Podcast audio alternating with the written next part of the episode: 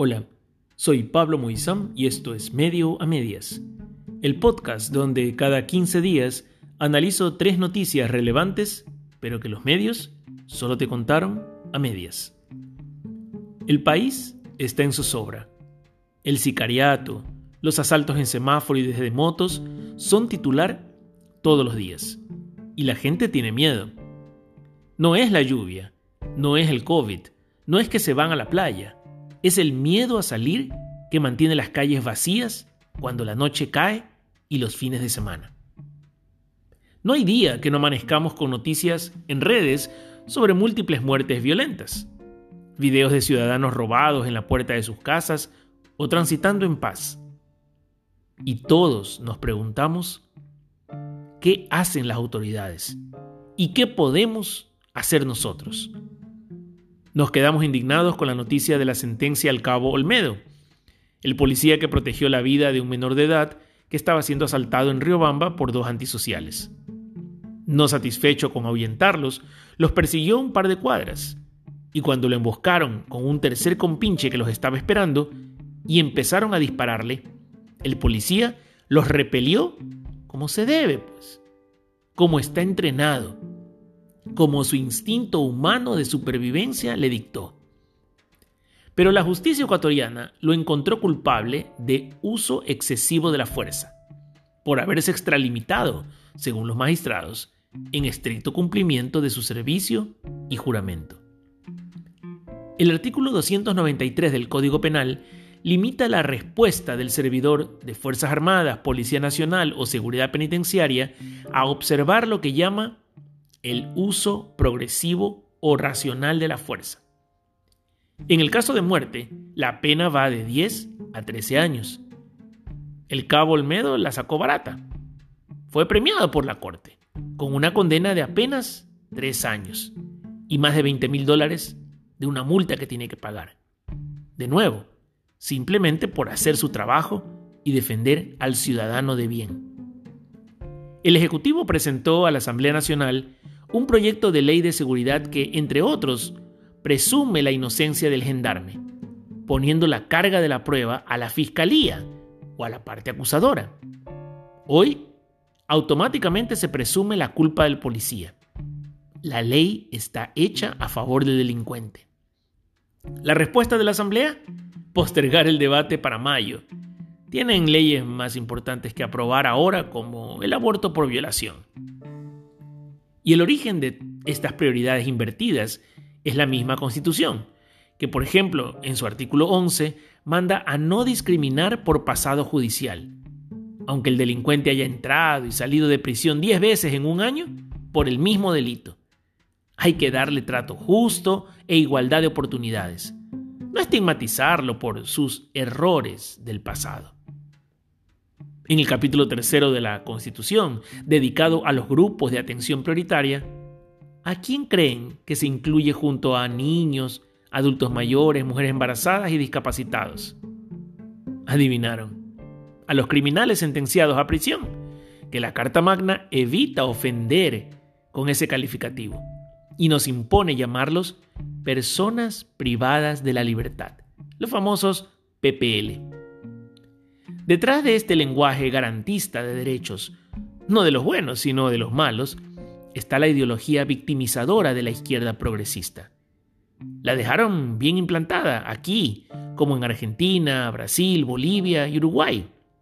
Y la vemos a diario en Estados Unidos, donde no solo que se juzga a policías por hacer su trabajo, sino que la opinión pública los destruye y organiza movimientos que exigen se desfinancien los departamentos de policía o que se elimine directamente el servicio policial de una ciudad o un estado. Los medios no ayudan. Cuando retratan el dolor o furia de la madre del ladrón que llora o insulta ante las cámaras para que no se lleven a su hijito que nunca ha matado ni una mosca. Hollywood no ayuda cuando insiste en series que glorifican la vida del narcotraficante y de bandas de ladrones, de bancos, o películas que reescriben la historia del villano para volverlo un resultado del bullying del que era víctima, no de sus propias malas decisiones. La sociedad tampoco ayuda cuando repite clichés como que la pobreza es la causa de la delincuencia, como si no hubiese rico ladrón, como si la honestidad y las buenas costumbres fuesen cosas que solo se adquieren con dinero. Lo cierto es que estamos a merced de la delincuencia, en parte porque seguimos eligiendo gobernantes y legisladores sin moral, que ni redactan leyes en favor del pueblo ni hacen cumplir las pocas que benefician a las personas de bien. Pero también porque nosotros mismos no ponemos esa moral como prioridad en las enseñanzas a nuestras familias y nuestro actuar cotidiano. Si revisamos la portada de los principales diarios del país, no encontraremos ni una nota sobre un fenómeno que ocurre ahora mismo en Canadá. Ni entrando en las secciones de noticias internacionales hallaremos algún indicio sobre el tema. Lo mismo pasa en los principales medios norteamericanos, excepto quizás como complemento a otra noticia que para ellos es más importante. El primer ministro canadiense, Justin Trudeau, estaría contagiado de COVID otra vez. Y por eso se ha refugiado en un local desconocido. ¿Qué es lo que sucede entonces en ese país y que la prensa parece ignorar? Pues un convoy de 50.000 camiones de todas partes de Canadá está desbordando Ottawa, la capital, desde este fin de semana. Y junto a ellos, cientos de miles de canadienses que los apoyan ¿Y cuál es la causa de la protesta? La libertad. El gobierno de Trudeau ha impuesto una serie de políticas que coartan las libertades, no solamente cuarentenas, toques de queda y restricciones a la movilidad, pero la total alineación de la vida social y laboral.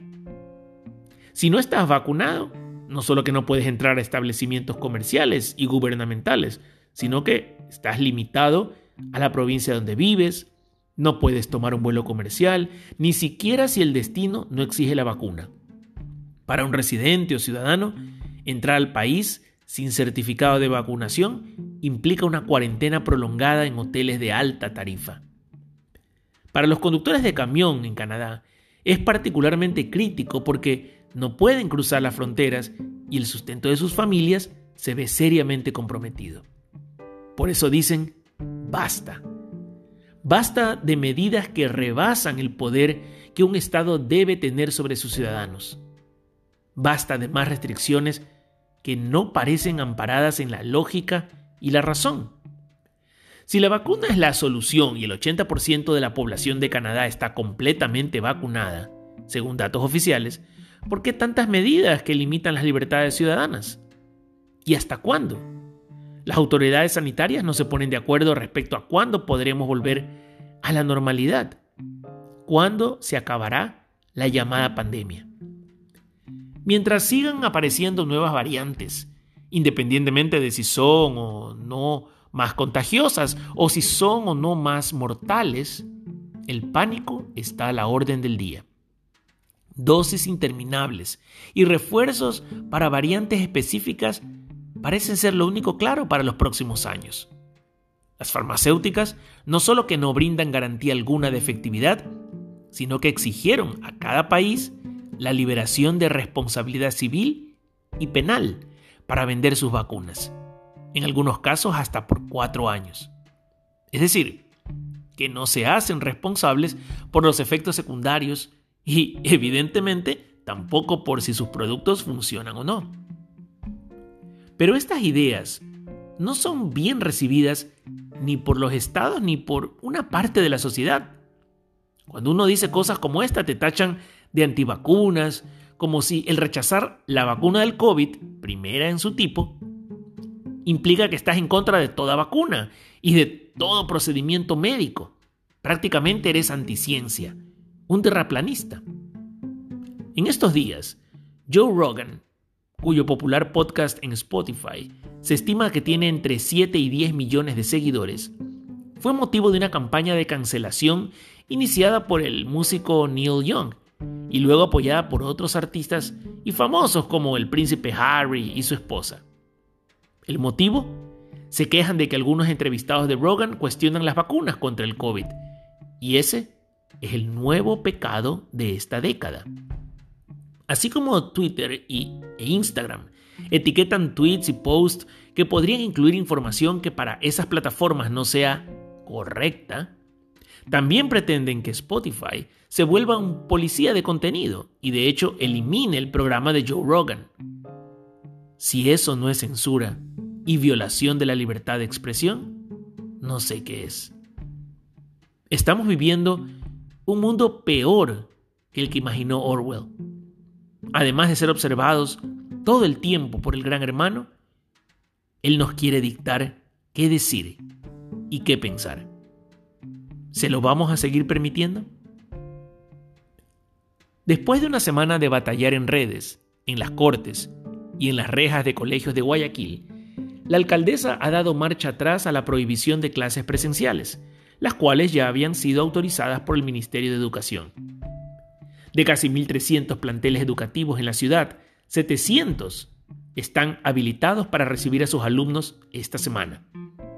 El municipio acaba de reducir la alerta sanitaria de 3 a 2, lo que permite la reapertura.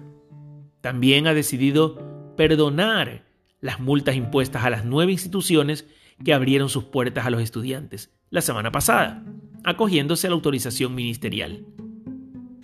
¿Cómo se dio esta disputa? Bueno, la cartera de Estado responsable por la educación en el país, en coordinación con el Ministerio de Salud y el COE Nacional, había autorizado el reinicio de clases hace una semana, teniendo en cuenta que los colegios en la región costa necesitan aproximadamente otro mes para completar el pensum planeado para el año lectivo que termina. Los chicos han estado más de un año recibiendo clases en línea y apenas hace unos meses habían vuelto a la presencialidad, a ver a sus compañeros y profesores en persona, a correr por los patios, a recobrar las destrezas y habilidades interpersonales que no se cultivan a través de Zoom. Pero la alcaldía de Guayaquil pensaba diferente. Preocupada por los nuevos contagios y la ocupación de camas en las unidades de cuidados intensivos, se opuso a la decisión del gobierno central y dijo, en Guayaquil no hay clases. Otros cantones aledaños no se sumaron a la medida y permitieron de hecho que los alumnos vayan a sus colegios voluntariamente. Y esa es la palabra clave. No es obligatorio el regreso presencial. Para ello hay protocolos en vigor que permiten a los padres optar por clases en línea o presenciales para sus hijos. Y las unidades educativas que quieren recibir estudiantes debían calificarse y cumplir estrictas medidas de control y protección. Sin embargo, eso no parecería ser suficiente para la alcaldesa, al menos no en las escuelas y colegios. Quizás ella sabía algo que el resto ignoraba, pues no prohibió que los centros comerciales sigan abiertos, que los restaurantes reciban clientes y se saquen la mascarilla apenas se sientan, que los estadios sean sede de importantes partidos, que los sistemas de transporte masivo continúen llevando pasajeros en condiciones y con controles mucho menos rigurosos que los adoptados por planteles educativos. Nuestros hijos, por un lado, ven su educación comprometida cuando no van al colegio. La virtualidad no garantiza el mismo nivel de aprendizaje ni cubre los vacíos que ya quedaron en estos últimos dos años. La disrupción que se dio al ritmo natural pre-COVID ya tuvo un impacto enorme en el progreso y la consolidación del conocimiento. Pero eso no es todo. La experiencia del colegio va más allá de los libros de texto y las lecciones. Involucra el aspecto social de aprender en grupo, de saber lidiar sobre la marcha con situaciones adversas, de trabajar en equipo y desarrollar habilidades sociales que serán esenciales en la vida adulta. Tiene que haber un punto en que la sociedad conviva con este virus y vuelva a estudiar, producir y divertirse.